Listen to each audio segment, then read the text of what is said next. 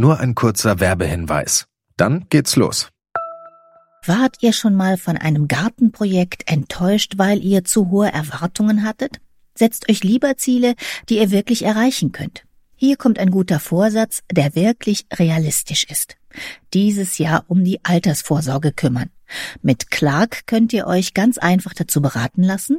Die kostenlose App hilft euch zum Beispiel dabei, mehr aus eurer Rente zu machen. Innerhalb weniger Minuten bekommt ihr einen Altersvorsorgevergleich, der euch die Top-Tarife anzeigt. Und wenn ihr euch die Clark-App runterladet und zwei eurer bestehenden Versicherungen eintragt, dann schenkt euch Clark mit dem Code GARTEN34 einen 30 Euro Shopping-Gutschein. Den Link findet ihr in den Show Notes.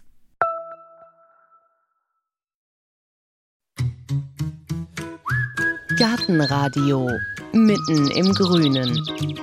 Wenn man in diesen Tagen hier in die Alexianerklostergärtnerei kommt, dann fragt gefühlt jeder Zweite, wo ist denn hier der Lavendel? Und deshalb frage ich jetzt Gärtner Janek Weber auch mal, wo ist er denn jetzt der Lavendel? Hallo Janek. Hallo, hallo Heike. Ja, der steht mittlerweile da ganz vorne. Wir haben es äh, dem Chef gesagt, dass der nach vorne gehört, dass es ein Klassiker ist. Und eigentlich ist das natürlich verständlich, dass man einen Lavendel möchte, weil blüht lange, sieht wunderschön aus, macht eigentlich, wenn man alles beachtet, auch keinen Ärger. Lavendel gehört in jeden Garten und auch in jeden bienenfreundlichen und in jeden schönen duftenden Garten. Aber ist das eine neue Entwicklung oder war das immer schon so, dieser Höhenflug des Lavendels? Das war schon immer so. Also ich kann mich erinnern, als ich in, in der Gärtnerei angefangen habe, ich habe ja meine Ausbildung in den in 90ern gemacht und da haben wir schon tausende von Lavendeln verkauft. Es sind immer mehr neue Sorten dazugekommen und dadurch sind die Dinge wahrscheinlich sogar noch stärker ins Rollen gekommen. Aber Lavendel ist seit man den in Südfrankreich anbaut, ist das, glaube ich, ein Klassiker, der nachgefragt wird. Ich dachte nämlich, das ist neu, weil es hier früher viel zu nass und zu kalt war und dass der erst durch den Klimawandel eigentlich so einen Höhenflug hat. Durch den Klimawandel wird noch stärker nachgefragt. Das ist einer der Gewinner des trockenen Sommers. Was man dazu sagen muss, ist leider auch ein Verlierer des nassen Winters. Also wir verkaufen hier hunderte von Lavendelpflanzen. Eigentlich müsste ganz Köln ja voller Lavendel sein, weil nicht nur wir Lavendel verkaufen, sondern auch der Aldi und der Rewe oder auch andere Mitbewerber. Eigentlich müsste jeder gefühlt mindestens 100 Lavendel im Garten haben. Aber weil man doch einiges falsch machen kann und manche Dinge dann doch vom Wetter her dem Lavendel nicht immer in die Karten spielen, ähm, hält er dann nicht bei jedem so lange. Dann gucken wir uns den Lavendel doch jetzt einfach mal zusammen genauer an. Du hast gerade schon gesagt, Provence. Das ist ja auch das, was einem als erstes in den Kopf kommt. Diese Bilder von blauen Lavendelreihen. Da kommt der aber ursprünglich gar nicht her. Also der Lavendel angustifolia, der kommt schon aus dem Mittelmeerraum und die Wildform wächst auch noch an der Mittelmeerküste, Spanien, Italien, aber eben auch noch Restbestände oder Bestände in Kroatien, an der Adria. Äh, da kommt er her. Was man dazu sagen muss, es gibt ja nicht nur einen. Es ist ja das, was wir hier sehen, ist ja Lavendula angustifolia. Aber die Lavendelfamilie ist ja eine große Familie. Es gibt eben Arten, die auf Madeira wachsen oder auf den Kapverden. Gefühlt hat eigentlich jedes Mittelmeerland seine eigenen äh, Lavendelart. Und der marokkanische, also der ist anders aufgebaut in der Blüte, dreigliedrig. Das ist ganz interessant. Und der kanarische ist sogar zweistielig. Das heißt, man hat einen Stiel und darin sitzen dann immer zwei getrennte parallele Blütenrispen. Das sieht ganz spannend aus. Also die Vielfalt im Lavendelbereich ist halt wirklich sehr groß. Aber man muss dazu sagen, je weiter südlicher man natürlich in den Mittelmeerraum kommt, äh, desto eher ist es natürlich, dass die, die nicht ganz winterhart sind. Also der marokkanische verträgt sogar leichten Frost, der wächst im Atlasgebirge. Aber zum Beispiel der ägyptische oder der jemenitische, die vertragen gar keine Minusgrade. Also das ist, Lavendel selber ist ja eine sehr breit gefächerte ähm, Gattung mit unterschiedlichen Arten und das zieht sich dann wirklich über den äh, Nahen Osten bis in den indischen Raum. Aber Lavendula angustifolia ist wirklich eine Pflanze, die am Mittelmeer heimisch ist. Was dazu kommt, ist, es kommt nochmal Lavendula äh, latifolia, das ist der Speiklavendel, nennt man das. Das ist auch eine Art, die in der Adria-Gegend auf dem Balkan Richtung äh, Griechenland heimisch ist. Und daraus ist ein Bastard entstanden. Lavandin nennt man den. Das ist nämlich der Bastard aus dem Lavendula angustifolia und dem Lavendula latifolia. Und den sieht man mittlerweile nämlich in der Provence auf den Feldern wachsen. Da wächst gar nicht mehr der echte Lavendel, der Lavendula angustifolia, sondern da wächst so ein Bastard. der Sagt man da tatsächlich Bastard? Ist ja Ja, kein schönes Wort. Von der Wertung her ist es kein schönes Wort. Der Fachname ist Lavendula intermedia. Das heißt, es ist aus zwei, zwei Arten entstanden. Und was Schöne ist, es ist auf eine natürliche Art entstanden. Es gibt diese Überschneidungsgebiete zwischen beiden Lavendelarten. Bienen haben zwischen beiden den Pollen hinhergetragen und dann ist eine Art Lavendel entstanden. Das ist wie bei Pferd und Esel. Da entsteht ein Maultier und dann ist eine ganz neue Art von Lavendel entstanden, die sehr viel Nektar enthält, sehr schön blüht, viel unkomplizierter ist als der echte Lavendel und der wird jetzt angebaut in der Provence. Wie sieht denn das Lavendelmaultier aus? Genau, der ist ein bisschen höher, der hat viel, viel längere Blüten, ist ein bisschen in der Farbe ein bisschen blasser als der echte Lavendel, aber trotzdem immer noch sehr schön intensiv blau-violett und enthält viel mehr Öle und deswegen wird der mittlerweile angebaut. Und deswegen findet man nämlich in den Bioläden oder da, wo man ätherische Öle kauft, findet man oft eben nicht echtes Lavendelöl, sondern Lavandinöl. Und das ist dann günstiger, weil es eben in größeren Mengen produziert werden kann. Das ist so kein Produktname, sondern das ist der Name der Pflanze. Haben wir den denn auch schon hier, den Den haben Lavendel? wir im Frühling da. Den bekommen wir oft aus Norditalien oder manchmal auch aus Holland. Und der hat äh, etwas silbergrauere Blätter, wächst viel, viel schneller als zum Beispiel der Hitcode Blue. Und der wird den Leuten oft zu groß. Also wenn man den wachsen lässt, dann kann der über 1,50 Meter hoch werden. Das werden diese echten Lavendelsorten ja eher nicht. Also da haben wir schon gelernt, Lavendel ist nicht gleich Lavendel. Wir haben jetzt diesen Lavendel angustifolia, den Lavandin. Dann gibt es diesen Schopflavendel, Lavendula stochas. Der hat den Vorteil, dass er sehr früh blüht. Der sieht ein bisschen aus, als ob oben auf der schmalen, kerzenförmigen Lavendelblüte so eine Art Schmetterling gelandet ist. Mit so Zipfelchen oder Öhrchen, sieht aus wie Hasenohren. Oder eine Ananas, finde ich. Oder, eine sieht Ananas, aus wie eine genau, Ananas. Genau. Der ist wunderschön. Der blüht auch viel, viel früher als der echte Lavendel. Der blüht nämlich schon im April, Mai, fängt er an schon zu blühen. Aber der hat leider den Nachteil, dass er nicht winterhart. Den müsste man reinholen. Und selbst im Kölner Raum ist der nur, also wenn der Winter mitspielt, winterhart, aber der verträgt eben ganz leichten Frost nur und sehr kurzfristig Frost. Im Gegensatz zu dem echten Lavendel oder auch dem Intermedia, dem Bastardlavendel, dem Lavandin, verträgt er gar keinen Frost. Der müsste dann wirklich in die, in die Garage oder in den Wintergarten oder in den Hausflur. Das ist einer der großen Unterschiede. Jetzt gibt es Lavendel ja in ganz, ganz unterschiedlichen Farben. In weiß, in rosa, in dunkelblau, in hellblau, in lila. Kann ich da an der Farbe schon irgendwie drauf schließen, wie der sich verhält? Nein, leider nicht. Also es gibt den Mythos, dass Die Weißen kompliziert dass, die sind. weißen, dass weiße Pflanzen per se komplizierter sind. Das habe ich ganz oft schon von Kunden gehört. Aber die weißen sind doch schwieriger. Nein, der Nachteil bei weißen Blüten ist einfach, dass die im Verblühen nicht so schön aussehen. Rottöne, Blautöne, die sehen im Verblühen noch sehr schön aus.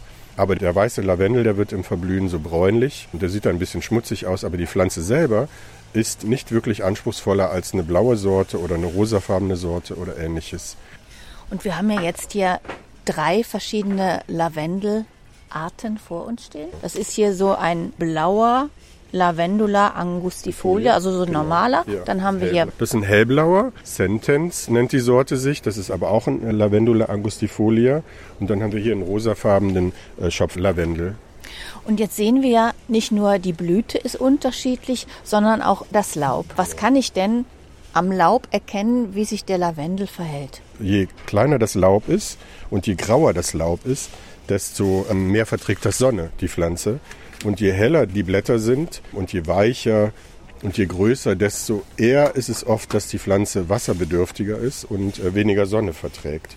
Natürlich, wir reden immer noch über eine Pflanze, die doch viel Sonne verträgt im Gegensatz zu den meisten anderen.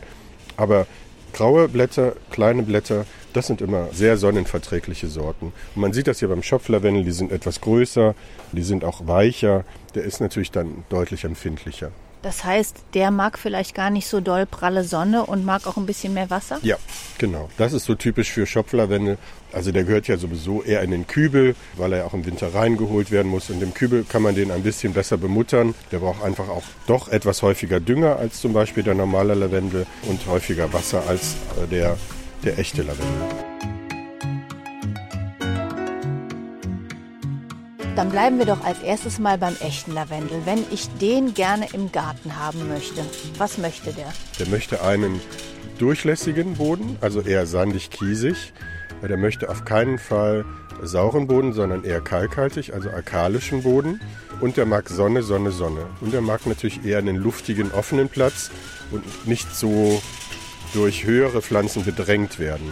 Also Lavendel offen, durchlässig, auch sehr nährstoffarm möchte der arme Lavendel stehen. Der soll nicht überdüngt werden und eben kalkhaltig. Das ist das Wichtigste. Und es ist halt wichtig, der kann im Sommer ruhig trocken stehen, aber der soll auch im Winter nicht zu nass stehen. Viele Lavendel, die im Sommer wunderschön sind, die man in ein Beet pflanzt, dann aber zu lehmigen Boden haben und im Sommer ja doch dann stärker Wasser verdunsten als eben im Winter, gehen im Winter dann an den Wurzelschäden kaputt, an den zu nassen Boden. Und das liegt daran, dass der Boden hier in der Gegend oft zu lehmig und zu schwer ist und das Wasser nicht gut abfließt. Das ist das Entscheidende. Beim Einpflanzen an Platz in der Sonne suchen und sehr viel, am besten Kalkschotter untermischen. Wenn man keinen Kalkschotter hat, dann tut es auch erstmal Sand. Und dann nimmt man vielleicht einen Dünger, der eben sehr viel Kalkanteile hätte. Also auf keinen Fall den Rhododendron-Dünger oder den Azaleen-Dünger nehmen, sondern einen kalkorientierten Dünger. Die meisten Dünger sind eher kalkorientiert. Mir hat mal ein alter Gärtner gesagt, ab und zu einmal im Jahr eine Handvoll Muschelkalk. Ja, genau, ist eine gute Idee. Das ist so richtig zerriebene Genau. Muschel? Genau, das sind zerkleinerte Muscheln. Die könnte man nehmen. Man kann aber auch, wenn man zum Beispiel die Eierschalen von den Hühnern nehmen würde, die enthalten ja auch sehr viel Kalzium. Wenn man die immer unter den Lavendel streut, dann ist der pH-Wert irgendwann im leicht alkalischen Bereich und das hilft auch. Aber Muschelkalk kann man auch kaufen. Oder man bringt die einfach mit von der Ostsee, eine Handvoll. Also das ist auch das Schöne bei dem Muschelkalk. Der Lavendel mag keinen Rindenmulch auf dem Boden. Zum einen, weil der so dunkel ist und zum anderen, weil der auch Säure enthält. Und deswegen darunter nimmt man Muschelkalk, das reflektiert auch das Licht von unten und das sorgt, dass die Pflanze auch im inneren Bereich dann Licht in die Pflanze fällt, weil das so gut reflektiert. Man hat eben den Kalk und das Licht, was vom Boden reflektiert wird und das mögen Lavendel wirklich sehr gerne. Und es wäre halt schön, wenn es ein bisschen gröber wäre, weil es sorgt auch dafür, dass der Boden dann etwas besser abtrocknet und das verarbeitet sich dann ja nach und nach mit dem Boden und dann wird er durchlässiger und kalkhaltiger. Okay, dann habe ich meinen echten Lavendel also schön eingepflanzt, den Boden vielleicht mit Sand untergehoben. So, und dann wächst er endlich und ich freue mich. Und dann möchte ich natürlich nicht schneiden, was da gewachsen ist. Aber das musst du. Schneiden ist eine der essentiellen Tätigkeiten im Garten. Lavendel ohne Schnitt, ja, das funktioniert eine Zeit lang, ja, und der entwickelt sich dann groß. Aber der kriegt kahle Füße, der Lavendel. Lavendel ist am schönsten, wenn man den regelmäßig schneidet. Und regelmäßig heißt äh, mindestens einmal, besser zweimal im Jahr. Nämlich einmal, wenn die Blüte verblüht ist. Das heißt, Anfang Mitte August, die Blüten plus Stiele schneidet man ab. Vielleicht noch zwei, drei Blätter. Das heißt, wenn man jetzt mal nur die Pflanze sieht, ohne die Blütenstände, dann schneidet man etwa ein Viertel von der Höhe weg. Und dann blüht er sogar noch mal ein bisschen nach, wächst auch etwas nach. Und dann lässt man den über Winter dann aber auch so in Frieden. Und dann schneidet man nochmal dann, wenn der Frost wirklich abgeklungen ist, das heißt hier in Köln oder Umgebung schneidet man die Ende April, dann schneidet man den Lavendel nochmal in Form. Das, was dann über Winter stehen geblieben ist, schneidet man dann nochmal um etwa ein Viertel nochmal zurück, damit er wirklich aus dem inneren Bereich wieder frische Triebe bekommt und dann kompakt und rund bleibt und nicht so langsam hochwächst und dann auf so eine Art dünnen Beinchen steht, die dann auch keine Blätter mehr haben. Das sieht man nämlich leider oft, dass Lavendel dann plötzlich so groß gewesen war. Natürlich ist er nicht plötzlich groß gewesen, sondern man hat die letzten fünf Jahre geschlafen, hat den wachsen lassen und hat vielleicht maximal die Blüten abgeschnitten. Deswegen, also eigentlich jedes Jahr schneiden. Einmal die Blüten abschneiden und einmal dann im Frühjahr Grundschnitt. Und wenn ich es dann doch verpasst habe und er ist so etwas kahl geworden, kann ich den dann noch mal ganz runterschneiden oder was mache ich denn dann? Also alles, was dicker als ein kleiner Finger ist, würde ich gar nicht drüber nachdenken zu schneiden. Also in dem Teil ist die Pflanze überaltert, hat auch keine schlafenden Augen mehr und würde da sehr, sehr unwahrscheinlich wieder austreiben. Alles, was natürlich dünner ist, vielleicht Bleistiftdick, da kann man drüber nachdenken und in dem Bereich, wo noch Blätter sind, da kann man ohne Bedenken schneiden. Aber Sie können nicht einen Lavendel, der jetzt 1,50 Meter hoch ist, wieder auf 50 Zentimeter zurücksetzen. Der wird eingehen, der wird nicht mehr durchtreiben. Leider, entweder fängt man neu an oder man kann dann wirklich nur so ein bisschen wieder einkürzen. Aber einen Lavendel, der ein paar Jahre vernachlässigt wurde, den kann man nicht wieder auf kompakt und klein werden lassen. Oder ich sage, gefällt mir eben trotzdem so. Ich Genau. lasse den so, der ist wie eine Skulptur. Pflanz irgendwas drunter, wenn er unten kahl ist Ja. und fertig. Genau, das könnte man ja machen. Man sieht das ja häufig, das ist dann, hat so verwunschenen Baumcharakter und im oberen Bereich ist das wie so ein Schirm, der dann auch sehr schön bogig ist. Und dann kann man auch einen anderen Lavendel noch davor setzen oder einen Rosmarin. Ja. Wer passt sonst noch zum Lavendel? Dieser Klassiker Rosen, Lavendel, der ist gar nicht so zu empfehlen, weil natürlich beide, außer der Gemeinsamkeit, dass sie viel Sonne mögen, haben sie nämlich dann sonst nicht so viel gemeinsam.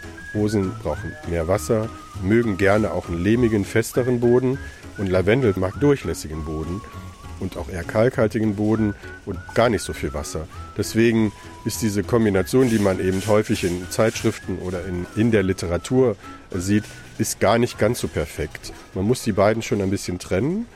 Natürlich ist es schön, wenn der Lavendel ein Stück weit die Blattläuse von den Rosen fernhält, aber da könnte man auch andere Sachen anwenden. Welche sind denn gute Kombis? Zu dem Lavendel? Ja. Ja, alle Italiener passen da sehr gut dazu. Also Rosmarin, Salbei, Thymian, Oregano, die ja auch wunderschön alle blühen, wie alle Kräuter ja wunderschön blühen. Aber auch zum Beispiel eine Zistrose, aber auch ein Mittelmeerginster zum Beispiel. Eine Olive, wenn man die auspflanzen würde. Das wäre eine tolle Kombination. Olive, drumherum Lavendel. Dann sieht man die Provence ja förmlich im Garten. Ich habe neulich auch mal gesehen, ein Bild, da hatte jemand blauen Lavendel mit blauem Allium, Zierlauch. Und das sah märchenhaft aus, zauberhaft. ja. Also Zwiebelpflanzen ist vielleicht auch eine Idee zum Lavendel, oder? Also Zwiebelpflanzen auf jeden Fall. Im Frühjahr bräuchten die etwas Feuchtigkeit, da regnet es aber auch allgemein. Und im Sommer mögen Zwiebelpflanzen ja eher einen trockenen Boden. Das haben die mit den Lavendel sehr gemeinsam. Und der Vorteil ist, im Frühjahr, wenn die Zwiebelpflanzen ja noch Licht brauchen, dann ist der Lavendel noch nicht ganz so belaubt. Der behält zwar einen Teil des, der Blätter im Winter, aber wenn man den im Frühjahr ja mutig schneidet, dann hat man viel Licht in den äh, Lavendelpflanzungen. Und das mögen die Zwiebelpflanzen, weil die dann ja Photosynthese brauchen. Und in dem Maße, wie der Lavendel jetzt grüner wird und voller wird, ist zum Beispiel das Zierlauch ja dann gelb und sieht im Laubbereich nicht mehr so schön aus, aber die Blüte selber ragt aus der ganzen Sache heraus. Das heißt, man hat ein Feld aus Lavendel. Darunter sind dann die hässlichen Blätter von dem Allium versteckt und daraus ragen dann nochmal die, die wunderschönen kugelförmigen Blüten des Zierlauchs. Ja. also eine Win-Win-Situation. Genau. Ich habe sowas, glaube ich, auch schon mal in einem englischen Gartenbuch gesehen. Die meisten Züchtungen kommen ja aus England. Und da sind die natürlich viel, viel mutiger, was die Kombinationen angeht. Also die meisten Lavendel kommen tatsächlich auch unsere aus England. Ja, genau. Die meisten Züchtungen sind englische Züchtungen. Jeder Klassiker, den ich schon erwähnt hatte, Hitcoat Blue, der heißt eben nicht nur Hitcoat äh, Blue als Gedenken, sondern weil der wirklich dann in, in dieser englischen Gärtnerei dann auch gezüchtet wurde.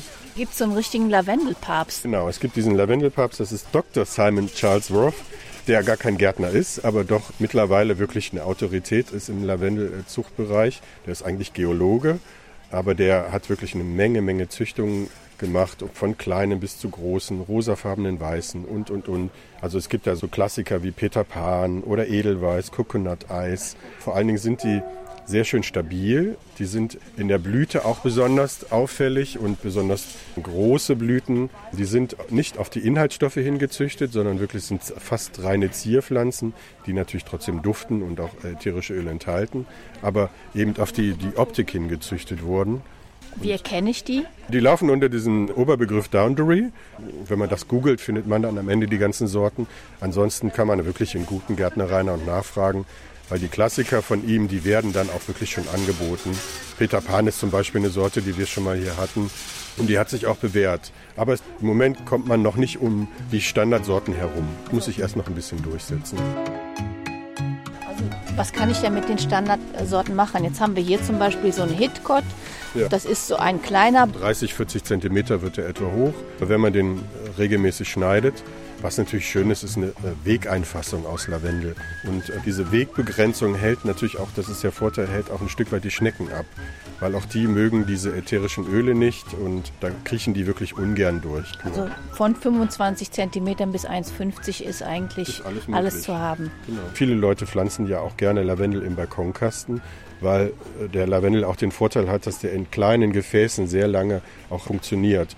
Also das wäre jetzt hier eine Größe, da könnte man vier oder fünf in den Balkonkasten setzen, hat dann so eine Art Mini-Sichtschutz auch, der dann sehr lange blüht und die Insekten anlockt. Nehmen ja auch viele gerne als Stämmchen. Muss ich das irgendwie anders behandeln? In so ein Stämmchen muss auf jeden Fall die Krone eingepackt werden, egal wo. Die Pflanze umstellt man am besten mit so einer Schilfrohrmatte. Im Winter dann? Im, Im Winter. Nicht den ganzen Winter durchgehen, sondern wirklich nur, wenn es sehr kalt ist und wenn es im Winter, wenn die Sonne extrem scheint im Winter, aber der Boden noch gefroren ist, dann wäre es halt wichtig, dass der Lavendel vor der Sonne geschützt wird, damit der nicht vertrocknet, weil nämlich aus dem gefrorenen Boden könnte der sonst kein Wasser aufnehmen. Das wäre auch bei einem großen Lavendel zum Beispiel ein Thema, aber bei einem Stämmchen wäre das zusätzlich noch wichtig, weil ja, wenn das Stämmchen in der Krone zu stark zurückfriert, dann treibt das eben nicht wieder aus dem oberen Bereich aus, sondern leider nur von unten. Und dann hat man so ein Stämmchen dann als Busch. Und apropos vertrocknen, muss ich nur kurz erzählen, wir haben vor einiger Zeit mal genauso wir zwei hier zusammengestanden und da kam ein älteres Ehepaar und sagte, Entschuldigung, kann ich Sie mal was fragen, weißt du noch? Und dann haben die ja. gefragt, wir haben doch unseren Lavendel zwei Tage lang in einen Eimer Wasser gestellt und es hat nicht gereicht. Es gibt immer noch Missverständnisse. Genau. Nein, natürlich ist der nicht vertrocknet, der arme Lavendel. Der, der ist ertrunken. Die Wurzeln sind verfault. Also was der Lavendel verzeiht, ist wirklich, äh, wenn man ihn mal über Wochenende vergisst zu gießen. Dann sieht er auch ganz äh, traurig aus und dann lässt er auch alles mal hängen. Aber dann erholt er sich auch wieder, wenn man den dann ordentlich gießt. Was er nicht verzeiht, ist, wenn man den zwei Tage in Eimer mit Wasser stellt, damit der gut durchgefeuchtet ist, sich dann ist er abgesoffen, das arme Ding. Also Staunässe, das wäre eben wichtig, auch zum Beispiel im Kübel oder im Balkonkasten, Löcher reinmachen, kein Untersetzer unter dem äh, Balkonkasten oder unter dem Topf. Weil wenn der Lavendel dann schon mal einen halben Tag in dem Wasser steht, äh, dann ist der schon nicht glücklich. Und dann sieht man, dann sterben erstmal einzelne Partien nur ab. Dann sieht das erstmal so aus, als ob der vertrocknen würde. Eigentlich ist es auch das, weil nämlich die Wurzeln ja kaputt gehen und die Pflanze keine Wurzel mehr hat, um Wasser aufzunehmen. Also macht es keinen Sinn, den dann noch mehr zu gießen, wenn der vorher schon wirklich dauernass war. Deswegen Lavendel im äh, Gefäß, wenn man es nicht sehen kann, einfach fühlen, ob der Wasser braucht und dann gründlich gießen, so dass man sieht, dass unten Wasser rausläuft, weil dann weiß man auch, unten hat, ist Wasser angekommen. Aber dann hat man auch wieder drei, vier, fünf Tage locker Ruhe. Gibt es sonst so Fragen oder Missverständnisse, wo du immer merkst, da gibt es doch noch immer Sachen, die die Leute hm. falsch einschätzen? Also das zum Beispiel, ob, warum der, ob der gedüngt werden muss, das ist ja oft auch eine Frage. Also manche Leute düngen gar nicht und manche Leute düngen sehr viel. Eigentlich ist es immer schön, dann einen Mittelweg zu finden. Also mal den Schopflavendel ausgenommen, der wirklich etwas häufiger Dünger benötigt. Aber diese echte Lavendel und auch der Lavandin, die brauchen wirklich wenig Dünger. Da kann man auch mal drei Jahre vergessen haben zu düngen und dann nimmt einem das nicht übel. Dann ist der eher ein bisschen fester, ein bisschen kompakter. Dann ist der auch stabiler und ist dann nicht so ins, ins Laub geschossen. Wir selber hier, wir düngen Lavendel natürlich gerne, weil wir möchten natürlich eine große Pflanze, die nach was aussieht. Aber eigentlich sollte man das besser nicht machen. Vielleicht alle zwei, drei Jahre mal ein paar Hornspäne, wenn man im Frühjahr wieder neuen Muschelkalk auf den Boden streut, einfach mit untermischen und das reicht schon. Wie sieht's aus mit Vermehren? Wenn man einen Lavendel hat und der hat viel geblüht, fallen die kleinen Blütenstände ja alle runter. Alles ist voller Saatgut, kommt aber nichts. Nein, das liegt daran, weil die meisten Leute eben nicht den echten Lavendel haben, sondern auf den Lavandin. Das ist wie bei, bei dem Esel und dem Pferd. Die können keinen Nachwuchs bekommen. Wenn man aber dann den echten Lavendel hat, dann ist der aber auch oft leider nicht so fruchtbar, wie man das möchte. Lavendel würde ich nicht über Aussaat vermehren, das kann man. Es gibt die Fachbetriebe, die machen das. Lavendel wäre am einfachsten, dass man den entweder über Absenker, das hatten wir nämlich auch schon mal in der Sendung, indem man so Triebe auf den Boden legt, feststeckt und dann bilden die an den äh, Blattachsen dann neue Wurzeln und dann könnte man den von der Mutterpflanze trennen und dann dahin setzen, wo man möchte. Oder man macht Kopfstecklinge, das sind dann die frischen Austriebe, das macht man aber im Frühjahr, wenn nämlich die Pflanze noch keine Blüten hat. Eine Pflanze, die blüht, vermehrt man nicht. Das ist eine der zehn goldenen Regeln.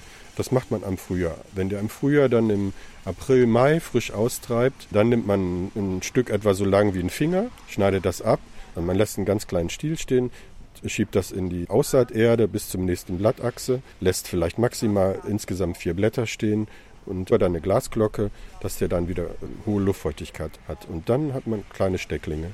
Aber das macht man nur im Frühjahr. Wenn die Pflanze Blüten hat, dann vermehrt man die nicht und Spätsommer sollte man das nicht mehr machen, weil dann das Licht ja weniger wird Und wo will man mit diesen jungen, kleinen Pflanzen dann über Winter auch hin? Aber es ist ja jetzt schon fast Mitte Juni. Ja. Pflanzen kann ich den Ja. Pflanzen, das ist ja das Schöne. Alles, was im Topf ist, kann man jederzeit pflanzen. Sie nehmen ja nur die Pflanze aus dem Topf raus, machen vielleicht, wenn der Ballen sehr stark durchwurzelt ist, die Wurzeln ein bisschen locker und setzen die dann mit frischer Pflanzerde oder mit so einem Sand-Humus-Gemisch in den Boden und dann ist gut. Dann gießt man die wirklich immer nur dann, wenn sie Wasser brauchen, nicht jeden Montag. Welchen nehme ich, wenn ich Lavendel trocknen will? Der Bastard-Lavendel, der hält sich am besten als verlängerte Blütenstiele, weil der eben sehr, sehr lange Ähren hat. Also der Lavandin. Äh, Der hat natürlich kleinere Blütenknospen, aber dadurch, dass er sehr schöne, kräftige, lange Blütenstiele hat, ist der wirklich für so getrocknete Lavendelbündchen, ist der am besten geeignet. Für Potpourris, das heißt, wo man wirklich nur diese Einzelblüten nimmt, da könnte man auch hier diesen echten Lavendel nehmen, hier die Sorte Hitcoat, weil der enthält natürlich bessere Öle, aber der hat kürzere Stiele.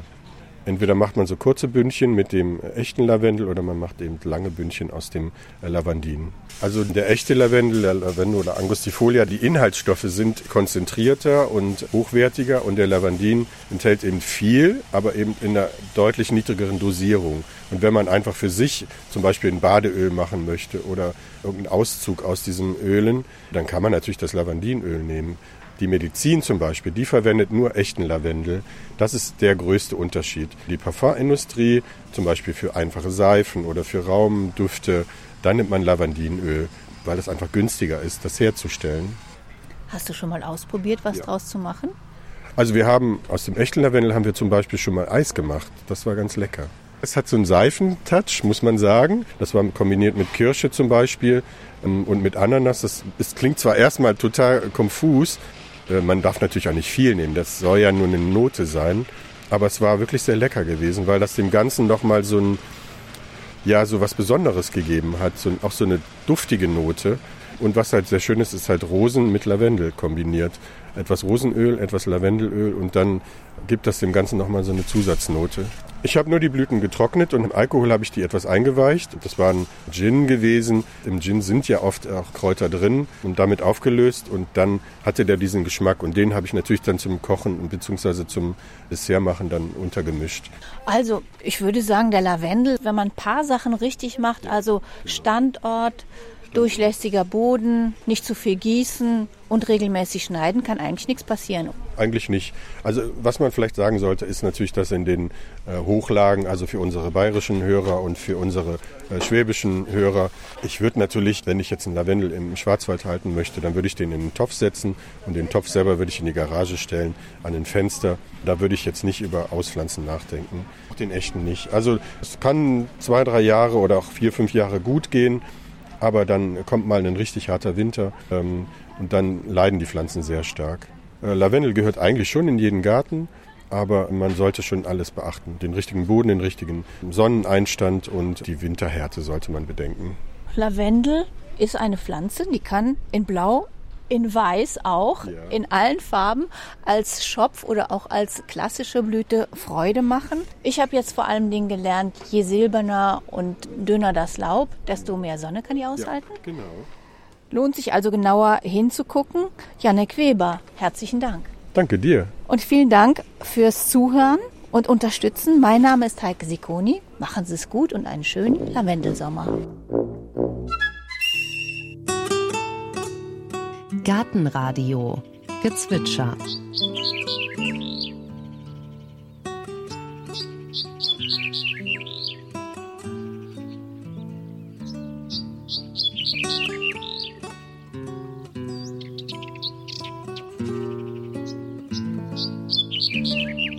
Das war die Kappenammer. Gartenradio Ausblick. In der nächsten Folge geht es zur Buga nach Mannheim. Und so eine Buga hat ja mit Blümchenschau heute nicht mehr viel zu tun. Da geht es um nichts weniger als um die Frage, wie kommen wir in Zukunft mit den Herausforderungen des Klimawandels klar.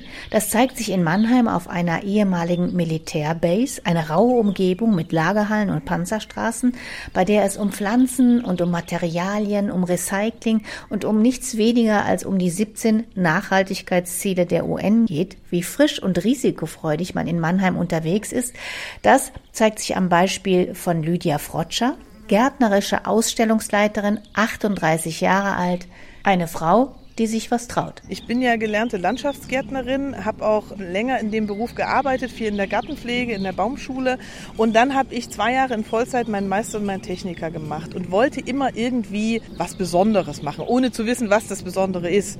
Und dann bin ich über ein Stellenangebot der Buga Heilbronn gestolpert, kurz bevor ich meine Prüfungen zum Techniker gemacht habe. Und dann haben die mich genommen und das war Liebe auf den ersten Blick. Ich wusste nicht, worauf ich mich einlasse. Es hieß immer nur, ja, du machst da als Freiland, aber was ich in dem Freiland machen sollte, keine Ahnung. Und es war mir nach zwei, drei Wochen schon klar, verdammt, ich will keinen anderen Job mehr machen. Und vielleicht war es die Leidenschaft ein bisschen dazu, dass mir dann hier in Mannheim, also es war relativ schnell klar, dass ich mit nach Mannheim gehen werde. Und dann wurde mir eben die, die Leitung der gärtnerischen Ausstellungen angeboten, was ich mir zunächst nicht mal unbedingt zugetraut hätte. Aber ich wusste, man wächst mit seinen Aufgaben und mit guten Leuten an meiner Seite schaffe ich das schon. Und so kam es dann auch.